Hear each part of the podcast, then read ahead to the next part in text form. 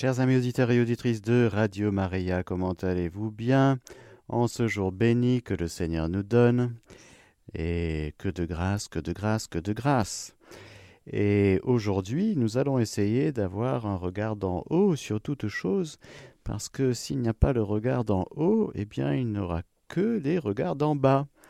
Et là, ça craint quand même, hein? Bon, mais le Seigneur nous dit justement, ne crains pas. 365 fois dans la Bible. Un ne crains pas pour chaque jour. Donne-nous aujourd'hui notre pain de ce jour et chaque jour le Seigneur nous donne ce pain en nous disant mange cette parole qui te dit chaque jour ne crains pas. D'accord? Qu'est-ce que tu vas faire avec cette parole? Eh bien, tu vas rentrer dans la béatitude de ceux qui croient ou pas. C'est ce que nous allons voir aujourd'hui, chers amis auditeurs, après avoir vu les béatitudes du monde des béatitudes. Nous allons voir un petit peu quelques autres béatitudes et d'autres couleurs, ce sont les mêmes, en effet, de fait, ce sont les mêmes. Mais bon, on se balade dans la parole de Dieu encore avec quelques béatitudes, et puis on verra quelques anti-béatitudes, parce qu'il y a les anti-béatitudes. Il y a malheureux êtes-vous, pharisiens, etc. On verra ça. Plongeons tout ce moment de la catéchèse dans le cœur immaculé de Marie pour que tout ce qui est dit, tout ce qui est reçu, eh bien, ce soit purifié, ce soit enveloppé, ce soit accompagné par notre Mère du ciel. Ce cœur immaculé de Marie qui ne perd aucune parole de Dieu et qui laisse à cette parole de Dieu libérer toute sa puissance, toute sa fécondité. Alors oui, Marie, aide-nous à vivre ce moment de catéchèse, non pas d'une manière distraite, comme un bruit de fond, mais comme euh, un moyen par lequel le Seigneur lui-même veut nous rejoindre par sa parole. Je vous salue Marie, pleine de grâce, le Seigneur est avec vous, vous êtes bénie entre toutes les femmes, et Jésus, le fruit de vos entrailles, est béni.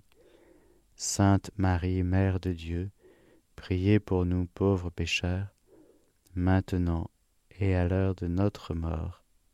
Amen.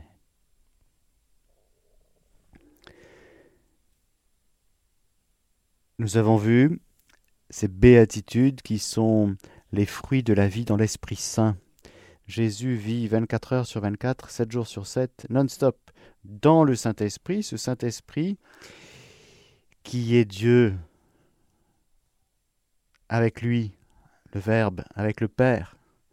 Un seul Dieu. Et voilà que dans l'humanité sainte de Jésus, il y a toute la vie qui était auprès du Père et qui s'est manifestée. Nous l'avons vu, nous avons entendu, nous dit Saint Jean celui qui était auprès du Père de toute éternité depuis le commencement.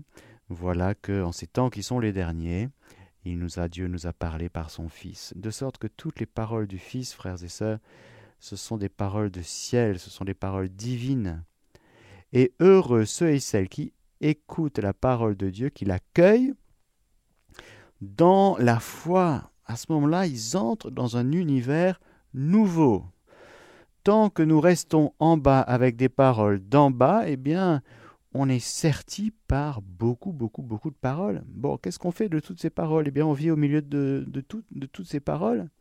Et en ce moment, ça y va. Parce que, évidemment, depuis l'ère médiatique, il y a énormément de paroles tous les jours, tous les jours, tout le temps, tout le temps, tout le temps, tout le temps, 24 heures sur 24 aussi le monde ne cesse de parler, d'informer, de désinformer, de raconter toutes sortes de choses. Que faisons-nous de tout cela, frères et sœurs? Notre rapport à ce que nous entendons. Faites attention à la manière dont vous entendez, dit Jésus dans l'Évangile. Qu'est-ce que ça veut dire? Ça veut dire qu'il faut quitter le monde. Ben, peut-être pas, parce que le Seigneur nous envoie dans le monde, mais nous ne sommes plus, normalement, nous chrétiens, du monde. C'est-à-dire que nous avons changé d'abscisse et d'ordonnée. Nous ne vivons pas en fonction de ce que vit, de ce que dit le monde. Ça, normalement, c'est fini, ça. Ah bon? Ben oui. Le chrétien, désormais, il vit selon ce que Dieu dit. Il vit sur la terre. Il ne plane pas, le chrétien. Non, non, non, il ne plane pas. Il est sur la terre, il a les pieds sur terre. Mais son cœur, s'il choisit de renaître d'en haut et d'eau et d'esprit, alors il entre dans le royaume de Dieu. Et là, s'il croit en la parole de Dieu, c'est-à-dire s'il croit en ce que Dieu dit, eh bien, étonnamment, mais magnifiquement, il se met à vivre sa vie sur la terre comme au ciel. Il se met à partager la vie même de Dieu, qui n'a jamais plané. Jésus n'a jamais plané. Hmm? il a vraiment souffert. Il a une vraie humanité, un vrai corps qui a vraiment souffert. Il est vraiment mort. Et il est vraiment ressuscité. Ce n'est pas un ange qui est sur la croix. Non, ce n'est pas une illusion. Jésus est vraiment mort, il a vraiment souffert sous Ponce Pilate. Il a un vrai cœur humain, une vraie âme humaine, un vrai corps humain. Jésus n'a pas plané, mais il y a des profondeurs en lui qui nous sont ouvertes. Il y a des profondeurs de l'âme de Jésus, du cœur du Christ, qui nous sont offerts. On peut y entrer. Pourquoi? Parce que c'est le Seigneur qui s'est laissé ouvert le cœur. Il s'est laissé transpercer pour que nous puissions goûter, boire le sang et l'eau, et par la foi, dans le Saint-Esprit, entrer dans le royaume des cieux. Mais est-ce que le royaume des cieux, c'est un jour après ma mort, frères et sœurs? C'est maintenant. C'est quand le royaume de Dieu? Ben, C'est maintenant.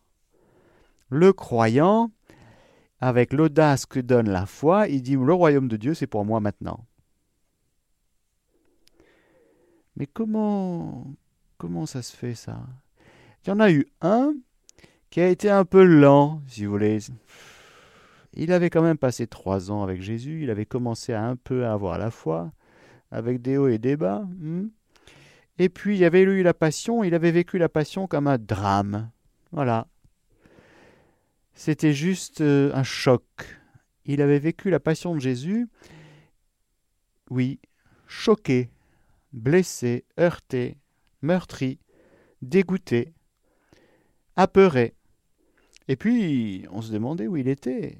Thomas, où es-tu, Thomas? Hmm? Toi qui avais dit montons et allons avec lui, mourons avec lui.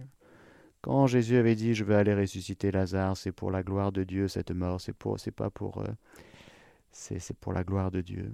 Mourons avec lui. Mais Thomas, t'es où là? Eh bien, il est plus là. Il était là, il est plus là. Pourquoi? Parce que il est lent à croire, Thomas. Cœur sans intelligence et lent à croire. Mais combien de fois devrait être, combien de temps devrais-je rester avec vous? Alors, dans sa patience, aux disciples d'Emmaüs, voilà, il leur ouvre leur cœur et leur intelligence à l'intelligence des Écritures. Mais il avait déjà fait plein de fois, plein de fois, plein de fois pendant trois ans. Alors combien de temps devrais-je rester avec vous? Thomas, après qu'il ait dit Mon Seigneur et mon Dieu, parce que tu me vois, tu crois. Heureux ceux qui n'ont pas vu et qui ont cru. Tu attends de voir Dieu à l'œuvre pour peut-être un jour croire. Je te dis solennellement aujourd'hui, tu ne croiras jamais. Tu attends d'avoir tous les signes rationnels pour dire ouais finalement c'est pas si bête que ça hein, la religion catholique ils ont peut-être raison sur deux, trois choses, mais c'est pas encore la foi. Tu es au seuil, tu attends que l'Église change. Tu attends que les prêtres et les évêques changent, se convertissent pour euh, croire, mais tu croiras jamais. C'est Jésus qui le dit dans l'Évangile. Ils auront beau voir quelqu'un ressuscité d'entre les morts, ils ne croiront pas. Mais Jésus est ressuscité. Et ils sont où les gens qui ont cru? Ben il n'y en a pas beaucoup. Marie-Madeleine, la plus rapide, après Marie, et puis les apôtres. Eh oui. Et puis, et puis nous, bien sûr. Mais ça aurait dû flamber beaucoup plus. Ça aurait dû flamber beaucoup plus. Parce qu'il y en a plein qui se disent, mais ça, c'est une histoire de bonne femme. Ça, c'est euh, le groupe euh, des, des, des, des, gens qui étaient avec Jésus, là. Ouais, c'est bizarre quand même. Très, très bizarre. Non, non, il y a plein de gens qui s'excusent de ne pas croire. Il y en a même qui disent, frères et sœurs, je vais vous choquer un peu aujourd'hui, oui. Ah, moi, mon père, moi, je suis croyant, hein. Ah, mais je ne suis pas pratiquant. Que nenni Ça veut rien dire. J'imagine que quand vous dites ça, vous croyez que Dieu vous aime, vous croyez en la parole de Dieu, dès que Dieu dit un truc, vous croyez, c'est ça, c'est ça, je suis croyant, non pratiquant. Non, ça veut rien dire. Parce que normalement, quand tu crois, tu pratiques. Ça va ensemble, tu peux pas séparer les deux. Ce que tu dis je crois, je crois, ce n'est pas la foi. Non. C'est une euh, attitude positive à l'égard de Dieu. C'est pas la foi. C'est une ouverture. C'est déjà ça, vous me direz. Bon, vous n'êtes pas contre? Ah oui, je crois, je crois. Ah oui? L'Eucharistie, tu crois? Ah ben non, je suis pas parti quand moi. Ah ben pourquoi? Ben, tu, tu crois pas, tu n'y crois pas. Si tu croyais, tu viendrais. Alors, Thomas, heureux ceux qui n'ont pas vu et qui ont cru. C'est une béatitude que de vivre dans la foi. Frères et sœurs, nous sommes dans une période un peu chaude, un peu compliquée le deuxième cheval de l'Apocalypse. Hein. Il est sorti, c'est le cheval rouge. C'est la guerre. Bon, c'est la guerre. Alors, qu'est-ce qu'on va faire? On va attendre que les, les, politiciens fassent des traités de paix? Ou est-ce que on va vivre de ce que Dieu dit Est-ce qu'on va se réveiller dans la foi et vivre sur cette terre la béatitude de la foi? Tu es heureux, Simon, fils de Jonas, car cette révélation t'est venue non de la chair et du sang, mais de mon Père qui est dans les cieux. Simon, fils de Jonas, tu viens de proclamer que j'étais le Messie, le Fils de Dieu. Ça te vient d'où ça? De ta petite déduction intellectuelle, de ta petite compréhension des choses? Non ça vient du Père. Tu as été capable, Jonas, fils de Jonas, Simon, tu as été capable d'écouter ton cœur et la voix du Père qui se fait entendre. Quand Dieu te dit Celui-ci est mon Fils bien-aimé en qui je mets tout mon amour, tu as cru. Et en y croyant, tu es entré dans cette béatitude du croyant. Frères et sœurs, déjà dans l'Ancien Testament, mais encore plus avec Jésus. Jésus est la parole de Dieu faite chair. Et combien, pendant trois ans de vie apostolique, Jésus est allé chercher le cœur des incrédules? Il a tout fait pour que le cœur dur, endurci par toutes sortes de choses, puisse craquer devant sa bonté, devant sa personne. Alors il a fait des signes, des miracles, mais oui, parce que le cœur de l'homme est tellement dur que, encore une fois, il attend des signes. Mais Jésus dit, mais si le cœur de l'homme est dur, ils auront beau voir quelqu'un ressuscité, ils ne croiront pas, ils ne se convertiront pas. Parce que pour croire, il faut un cœur doux, c'est-à-dire docile et humble. Et un peu fou aussi, ben oui. Parce que l'orgueilleux, il veut que toute la révélation divine rentre dans sa petite compréhension, son petit segment intellectualo, euh, euh, voilà. En plus, il a fait des études. Oh Si c'est un docteur, ouh, docteur de la loi, Il y a des docteurs de la loi qui n'ont pas la foi. Il y a des théologiens qui n'ont pas la foi. Ce sont, ce sont des faux théologiens. Mais bon, ils ont le titre. Et puis il y a des gens qui ont la foi et qui n'ont pas de doctorat en théologie. Comment ça se fait? C'est que quand Dieu parle, ils ont le cœur qui croit. Ils ne mettent pas la révélation divine au filtre de leur petit segment, parce qu'ils n'ont pas besoin d'être rassurés, ils ne sont pas insécurisés. Quand Dieu parle, ils sont dans une attitude douce et humble.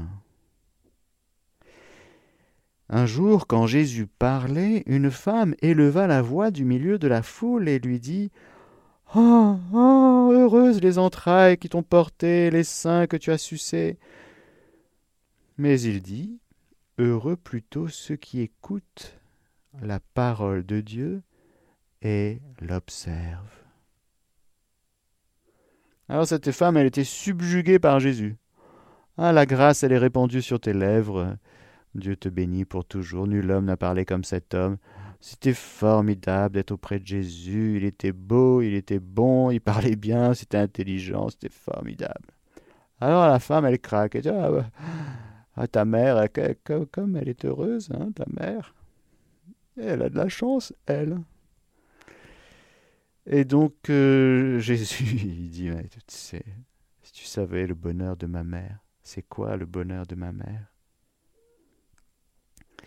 C'est non seulement de m'avoir eu sur son sein, dans ses entrailles, mais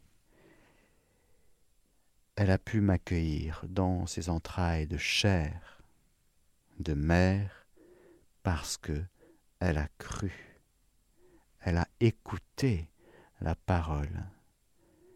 Elle a laissé la parole de Dieu entrer en elle et porter tout son fruit et elle a observé. Elle a pris au sérieux chaque parole de Dieu. Et Marie, elle a fait comme euh, ce à quoi nous sommes invités, comme dit l'Apocalypse. Heureux le lecteur et les auditeurs de ces paroles prophétiques s'ils en retiennent le contenu, car le temps est proche.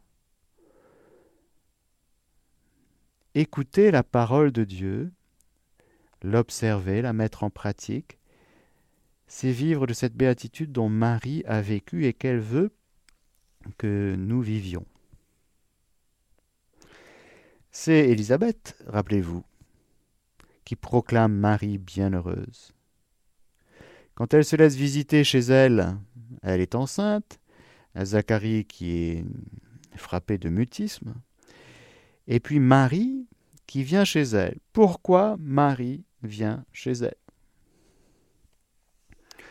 Elle a entendu cette parole de l'ange qui lui avait dit Voici qu'Élisabeth, ta parente, vient elle aussi de concevoir un fils dans sa vieillesse, et elle en est à son sixième mois, elle qu'on appelait la stérile, car rien n'est impossible à Dieu. L'ange ne lui a pas dit Ce serait bien que tu ailles rendre une visite à ta cousine. Non.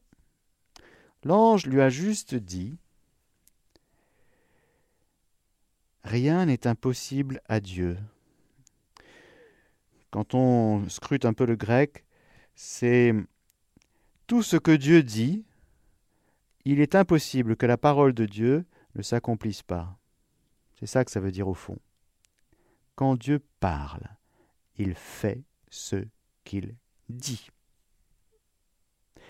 Et Élisabeth est enceinte.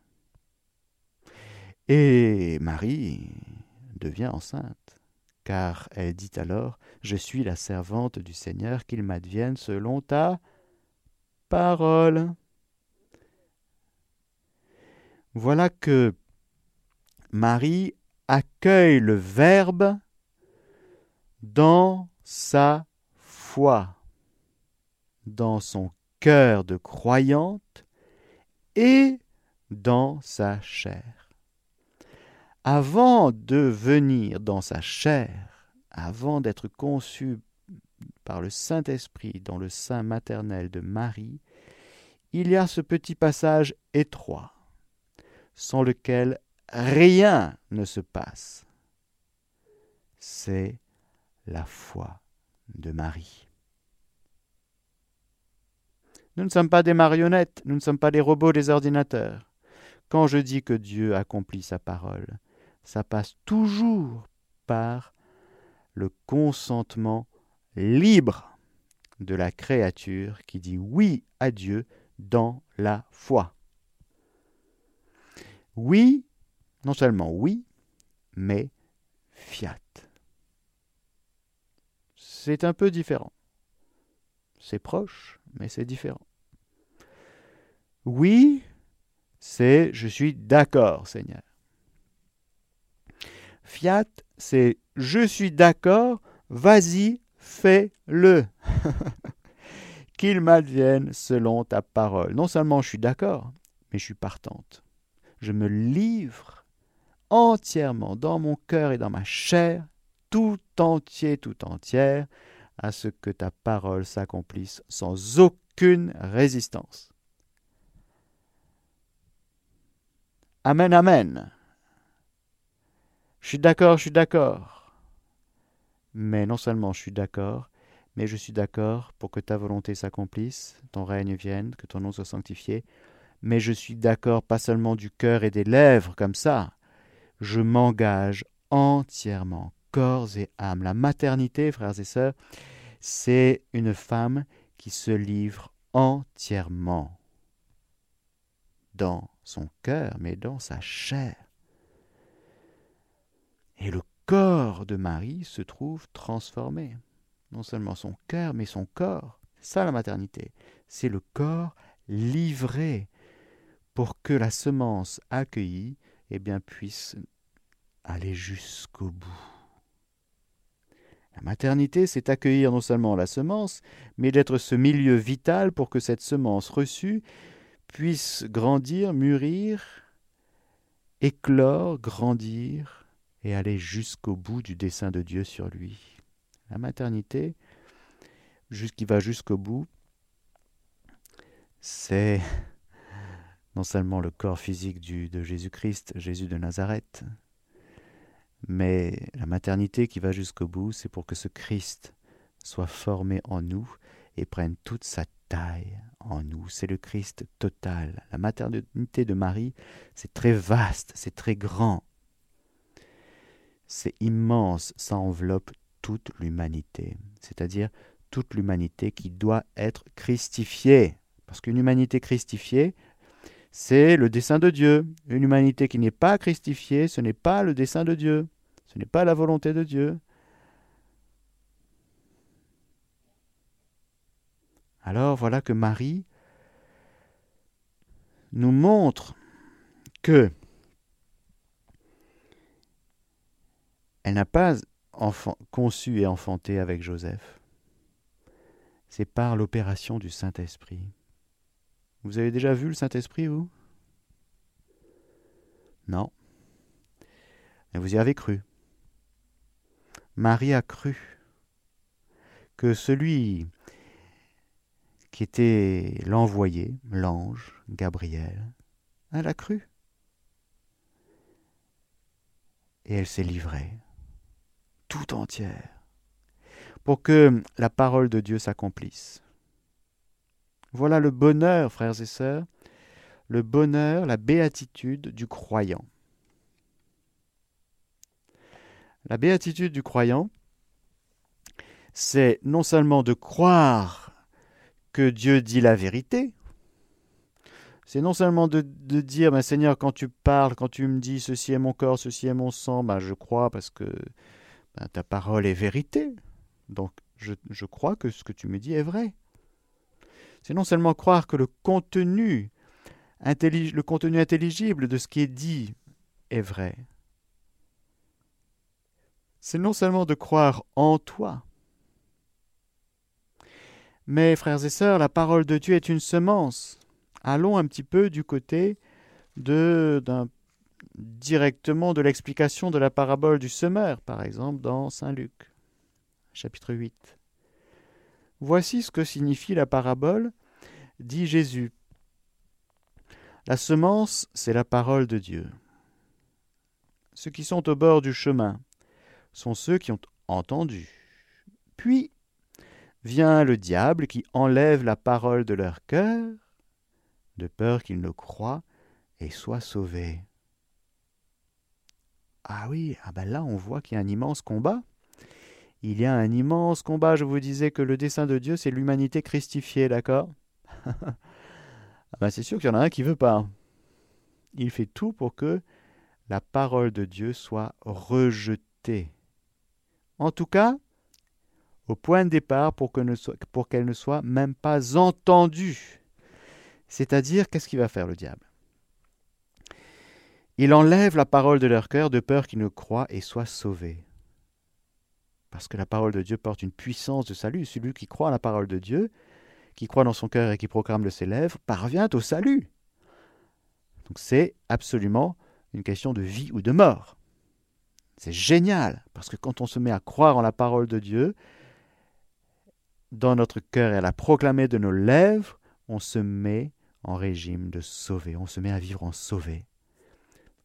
Quand le Seigneur nous dit par sa parole, je te sauve, je t'ai sauvé, et quand on s'y met à, y croire, eh bien, pousse en nous eh bien, la semence de cette parole qui est déposée en nous, et du coup, on grandit à l'intérieur même de toute la réalité de cette parole qui est déposée en nous, et on se met à vivre en sauvé, à croire en sauvé, à penser en, en sauvé, à aimer en sauvé, vous comprenez? Mais il y en a un, c'est sûr, le diable, lui, c'est le voleur par excellence, il enlève la parole de Dieu de notre cœur, pour qu'on ne croit pas et soit sauvé. Alors il va faire quoi? Il va déjà brouiller nos capteurs. Nous avons un cœur qui est capax dei, capax dei, c'est-à-dire capable d'entendre Dieu. Heureux ceux qui écoutent la parole du Père, ils se mettent à son école, ils viennent à moi, dit Jésus. Mais vous allez dans la rue, vous interrogez les gens, ils sont même pas au courant que Dieu parle. Ils savent même plus que Dieu existe. Ah bon? Ah, Je savais pas. Bon. Et puis que Dieu parle. Oh, Dieu parle, mais ça, ça tombe où quand il parle? Mais nous, on n'entend plus rien. Parce que nous, on écoute les radios du monde 24 heures sur 24, donc on est juste affolé, terrorisé, apeuré. En tout cas, on pense à complètement autre chose. On est dans autre chose. On est auditeur d'autres voix, d'autres paroles. Le chant est tellement occupé qu'il n'y a même plus de la place dans le cœur de l'homme pour écouter Dieu. Déjà, alors il y a plein de gens, ben ah, Dieu parle, ah bon? Euh, La Bible, vous croyez? Dieu, la Bible, tout ça, vous croyez ça? C'est des trucs anciens, ça, non? Que Dieu soit vivant et qu'il parle aujourd'hui, ah bon? C'est un scoop pour certains, vous savez. Comment ça se fait que ce soit un scoop? C'est que le diable enlever la parole du cœur de l'homme, de peur qu'il ne croit et soit sauvé. Le diable, je vais vous dire, est terrorisé devant la parole de Dieu. Il a une trouille. Pourquoi? Parce que, rappelez-vous, dans le livre de la Genèse, la première attaque du serpent qui va voir Ève, qu'est-ce qu'il dit le diable? Il cite Dieu qui a parlé, mais en travestissant la parole de Dieu. Il la modifie un peu. C'est un vrai manipulateur, lui. Alors, vraiment, Dieu a dit, hein? Mais c'est pas exactement comme ça que Dieu a parlé. Il prend des bribes et il tourne ça d'une certaine manière que le soupçon, le doute puisse être injecté dans le cœur de l'homme et qu'il se mette à douter. Bah, après tout, c'est vrai? Il a dit vous serez comme des dieux, peut-être que Dieu me cache des choses, alors qu'il avait une confiance totale avant. Ce qui est absolument nécessaire, frères et sœurs, c'est la confiance, proche de la foi. C'est pas exactement la foi dans toute sa pureté, mais c'est proche. C'est l'aspect affectif de la foi, si vous voulez. C'est très important, la confiance. C'est-à-dire que quand quelqu'un me parle, ben, je lui fais confiance. Non seulement je fais confiance, encore une fois, au contenu intelligible de ce qu'il me dit, même si je ne comprends pas tout, a priori, ce qu'il me dit est vrai. Cet a priori de confiance est très important. Parce que s'il n'y a pas l'a priori de confiance, eh ben, cause toujours, tu m'intéresses. Confiance au contenu, confiance en ce qu'il me dit, confiance en la personne qui parle. C'est pas d'abord la compréhension, non, c'est la confiance. Et alors voilà qu'il y a cette confiance qui va être brisée par le diable. Et on va se méfier de Dieu, on va se méfier de la parole de Dieu. Et on va dire, mais non, quand Dieu dit ça, mais au fait, il veut dire autre chose, donc il a une intention tordue, forcément il va me piéger, parce que j'ai péché en plus, donc c'est, il va vouloir se venger, il n'est pas content. Donc il va me demander des trucs pour se venger de moi. Voyez? On va tordre les intentions de Dieu, on va tordre sa volonté, on va tordre sa parole, parce que le diable est venu enlever la parole du cœur de l'homme, parce qu'il est terrorisé que si jamais on se met à croire, eh bien on va être sauvé. Alors il brouille. Il occupe l'espace de toutes les paroles dans le monde, tout ce qui est dit, tout ce qui est véhiculé en termes, de paroles. Et oui, il faut être très lucide, frères et sœurs, sur le monde médiatique. Il y a beaucoup de distractions. Distractions pourquoi? Mais pour que surtout l'homme n'entende plus Dieu qui parle. Bon sang.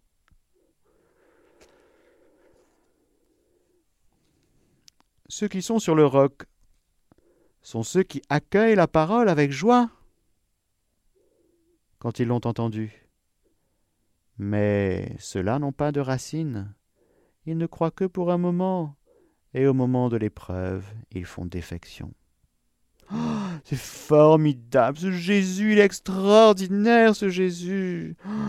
Ah, et puis il nous a donné à manger, là. On était euh, cinq mille hommes, là, sans compter les femmes et les enfants. Une journée formidable. Et puis, euh, il est allé par là-bas, et puis on va le suivre. On va prendre le bateau, on va traverser le lac de Tibériade, hein, ça va être formidable.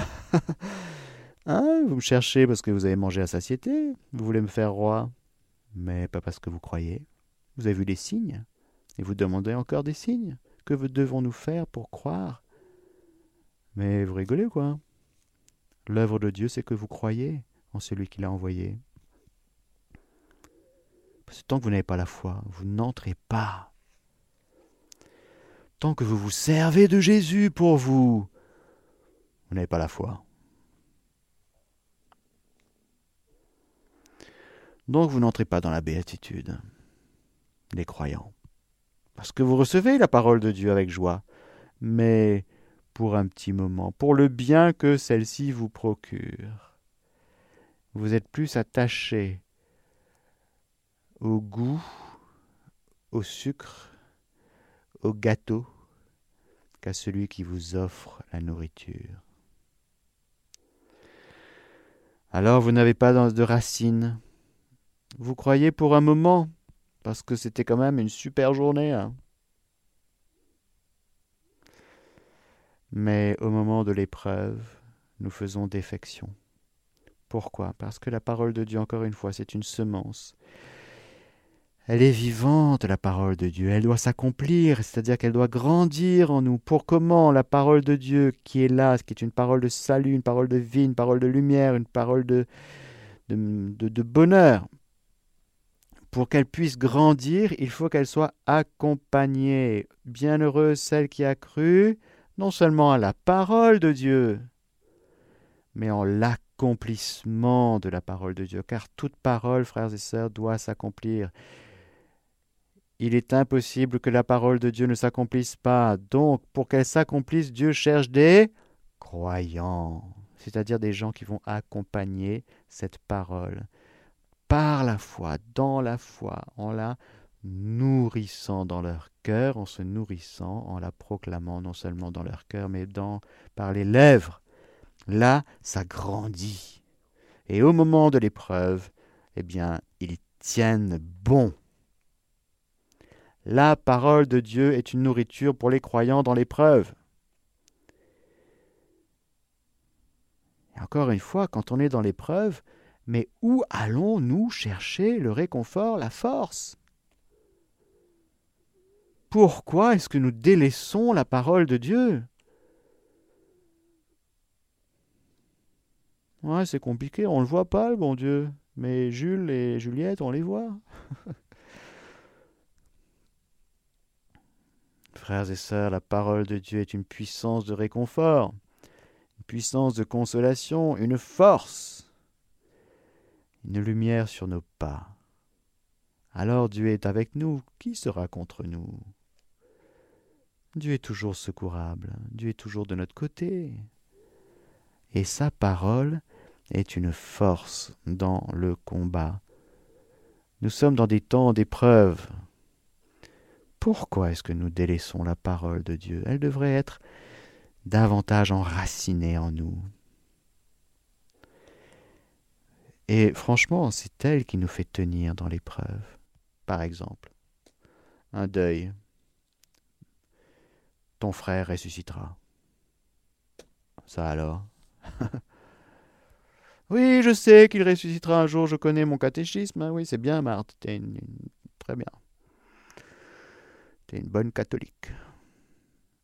Mais est-ce que tu crois que je suis la résurrection et la vie, et que tous ceux qui croient ne meurent pas, mais entrent dans la vie Le crois-tu? Je crois, Seigneur. Tu es celui qui vient dans le monde. Ah ben voilà Quand enfin on dit, ben Seigneur, je crois que non seulement qu'à la fin on ressuscitera, c'est bien, c'est le minimum, hein, bon. Mais je crois que tu es ma résurrection, je crois que tu es ma vie, je crois que tu es la résurrection de mon frère, je crois que tu es la résurrection de ma mère, de mon neveu, de ma nièce. Je crois Jésus et je le proclame. Je prends cette parole, je m'en empare et je la proclame, parce que ta parole est vérité, ta parole est vie. Ta parole est lumière, ta parole est force, et je m'en empare et je la proclame. Dans ma chambre, dans la salle de bain, dans la cuisine, sur la route, dans ma voiture, partout, tout le temps. Et alors, quand j'ai des moments de, hein, de combat, de tentation, je me ressaisis à nouveau de cette parole. Elle est où cette parole? Ne va pas la chercher au fond des abîmes, au fond des mers, dans le haut des montagnes. Elle est dans ton cœur. C'est là qu'est déposée la parole de Dieu. Alors il faut que tu ailles chercher dans ton cœur. Mais ce qui est tombé dans les épines, ce sont ceux qui ont entendu, mais en cours de route, les soucis, la richesse et les plaisirs de la vie les étouffent, et ils n'arrivent pas à maturité. Voilà ce que demande la parole de Dieu. Elle nous dit Je veux arriver à maturité en toi. Tu veux bien, s'il te plaît? Me laisser pousser pour que j'arrive à maturité? Oui, mais j'ai des soucis. Et donc la parole de Dieu euh, n'est pas. Euh, Pourquoi tu t'engouffres dans tes soucis en oubliant la parole de Dieu? Car encore une fois, la parole de Dieu t'aide dans tes soucis. Hmm dans la richesse. Ah ben c'est bon, j'ai ce que j'ai, hein. j'ai, ce qu'il faut. Hein. Je n'ai plus besoin de toi, Seigneur. Ah non. Bah, j'ai tout ce qu'il faut. Parole de Dieu, moi, pas besoin. Et pourtant, quand j'étais petit, hein, j'étais servant de messe quand j'étais petit. J'ai fait ma première communion. Mais maintenant, plus besoin de tout ça, moi. Allons. les plaisirs de la vie. Ouais. C'est important, hein, les plaisirs de la vie. Ouais. Tellement important. C'est super important. Ah ouais. Mais attention, les plaisirs de la vie ne te procurent pas la vie éternelle. Ce ne sont pas les plaisirs de la vie qui te font passer au ciel. Parce que tu n'es pas fait pour vivre une éternité de plaisir, mais de félicité, de joie éternelle, d'allégresse. Il y aura des plaisirs sensibles parce que, bien sûr, notre sensibilité n'est pas coupée. Mais on n'est pas fait pour les plaisirs de la vie, on est fait pour les joies et allégresse. On est fait pour la joie, pour le bonheur. C'est pas pareil. Alors pauvre de nous lorsqu'on se rabat sur les plaisirs de la vie. Ah mon père? Vous en reprendrez un petit, un petit, une petite couche, hein? Tout le monde fait comme ça, mon père, la gourmandise, vous savez, c'est pas grave. Hein. N'y a pas de mal à se faire plaisir, hein? Ben, je sais pas moi. de temps en temps. Mais frères et sœurs, ce que le Seigneur est en train de nous dire, c'est attention, ne laisse pas ton cœur être étouffé. Parce que ton cœur est fait pour vivre de la parole de Dieu. Et ce qui est dans la bonne terre, ce sont ceux qui, ayant entendu la parole avec un cœur noble et généreux, la retiennent et portent du fruit par leur constance. Alors voilà, je terminerai par là parce que nous revenons à Marie, bien sûr. Elle a non seulement accueilli le Verbe, mais elle l'a laissé prendre toute sa taille, non seulement en elle, parce que de embryon qu'il était, il est devenu petit, puis un petit peu plus grand, et puis il est né. En non seulement sauvegardant la virginité de sa mère, mais en la consacrant, cette virginité. Marie est vierge avant, pendant et après l'enfantement, petit rappel, la maternité de Marie, elle a continué à croire en la parole de Dieu, même si elle voyait Jésus de ses yeux de chair. Elle a continué à croire à chaque parole de Jésus. Elle s'est nourrie de chaque parole de Jésus, et chaque parole de Jésus prenait l'espace en elle et grandissait et arrivait à maturité elle a continué à vivre dans la foi, Marie.